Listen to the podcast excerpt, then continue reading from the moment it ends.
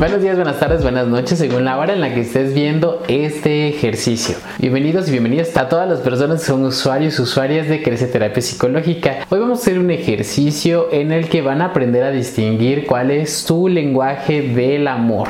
Yo soy Sergio Vergara y ¿qué son los lenguajes del amor, Ceci? Soy Cecilia López y los lenguajes del amor son las formas diferentes en cómo entendemos y expresamos afecto las personas.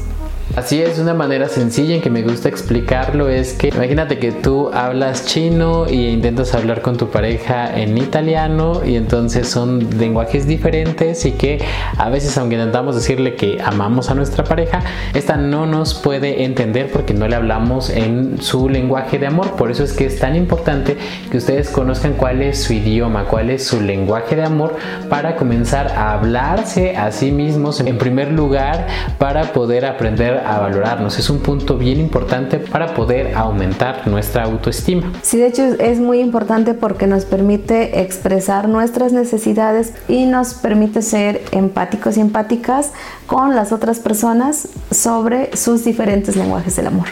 Ahora son cinco lenguajes del amor. El primero es palabras de afirmación. ¿En qué consiste ese Quienes hablan este lenguaje expresan su cariño a través de palabras amables, elogio, reconocimiento y para poder practicarlo es que tú puedas expresar cómo te sientes y hacer cumplidos. En este lenguaje del amor las palabras pueden ser tanto escritas como dichas y regularmente denotan amor, apoyo, compasión y empatía por las demás personas. Así que si a ti te gusta que te hablen bonito o te gusta hablar bonito para demostrar afecto, muy probablemente tu lenguaje de amor principal sean las palabras de afirmación. El siguiente lenguaje del amor es el tiempo de calidad y las personas que hablan este lenguaje les encanta planear actividades en conjunto. También la forma en cómo puedes practicarlo es pasando tiempo de calidad contigo mismo o contigo misma. También planeando actividades en conjunto, ya sea con tu pareja, amigos, pero les agrada mucho ser escuchados también sin interrupciones. Es muy común que las personas que tienen este lenguaje de amor les encante la escucha les encante hablar sin aparatos, no ningún celular de por medio, tal vez estarse mirando a los ojos, haciendo la misma cosa, eh, viendo la misma película, haciendo una actividad que a ambos les parezca agradable. Entonces en muchas ocasiones las personas lo que deseamos más que nada en el mundo es que esos cinco minutos que estemos con una persona sean cinco minutos de calidad, no estar una hora en la que cada quien esté en su propio mundo. Entonces, si tú prefieres la calidad sobre la cantidad de tiempo que pasas con las personas, muy probablemente el tiempo de calidad sea tu lenguaje de amor principal. El siguiente lenguaje del amor son los actos de servicio y la forma en cómo se expresa este lenguaje es a veces haciendo favores o ayudando a una actividad útil. También la forma en cómo puedes practicarlo es haciendo algunas tareas de la casa o también enseñarle algo útil a tu ser querido. Hay un dicho que dice amor son acciones y no buenas razones. En este caso, por ejemplo, si yo dijera que me gustan las plantas y ustedes ven mis plantas todas secas, o por ejemplo me gustan mucho los animales y los amo y mi gatito está todo flaco y enfermizo, pues entonces nadie creería que realmente amo a esa cosa que digo amar. Y eso nos pasa justamente. Los actos de servicio son actos en los que hacemos cosas para beneficio de las personas para que ellas no tengan que hacer por lo tanto, si a ti en casa te gusta hacer cosas por los demás, aunque no te lo pidan, solo por ese gusto de ayudarles y que ellos no tengan que desgastarse, entonces muy probablemente tu lenguaje de amor sean los actos de servicio. El siguiente lenguaje del amor son los regalos y este lenguaje consiste en expresar afecto a través de pequeños detalles, pequeñas experiencias, como todas estas situaciones. De hecho, no tiene nada que ver con el precio, sino más bien en el tiempo en que invertiste en buscar algo especial para esa persona. Entonces, un regalo es esta muestra completamente tangible de que pensé en ti. Vi este lapicero en Cancún y lo compré específicamente para que tú lo tengas. Entonces, es una de las más antiguas formas de demostrar amor a otras personas. Incluso los pajaritos lo hacen, le llevan ciertas cosas a la hembra, el macho, para que acceda a tener un romance este con el pajarito. Entonces, en realidad también entre los seres humanos regularmente nos damos muestras de afecto físicas y también Gary Chapman, el autor que habla sobre estos cinco lenguajes del amor, dice que uno de los más grandes regalos que podemos hacer por las personas puede ser un acto de presencia.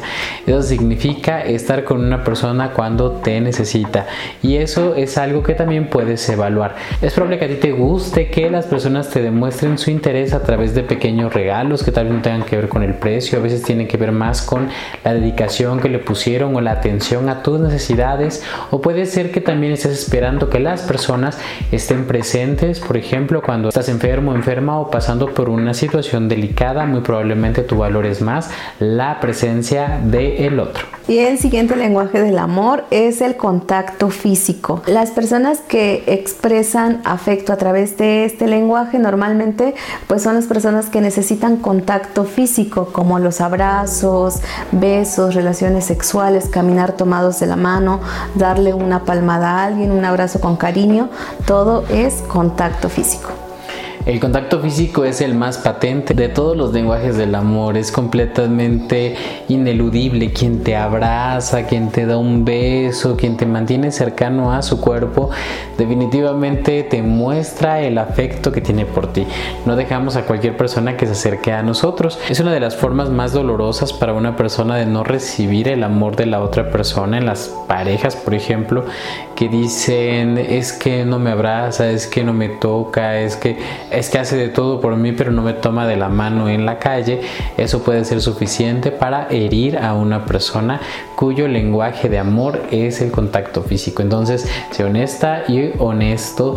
¿Es el contacto físico uno de tus lenguajes principales? Ahora que has identificado cuál es tu lenguaje del amor, es importante que aprendas a dártelo, y no esperar a que venga desde afuera.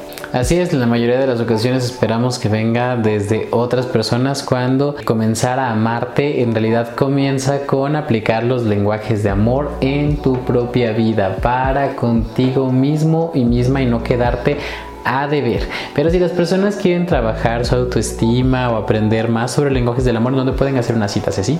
Nos pueden llamar o enviarnos un WhatsApp al 22 25 34 20 21. También nos pueden enviar mensajes directos en cualquiera de nuestras redes sociales. Estamos como Crece Terapia Psicológica en Facebook, TikTok, Instagram, X, Kawaii, LinkedIn y Spotify.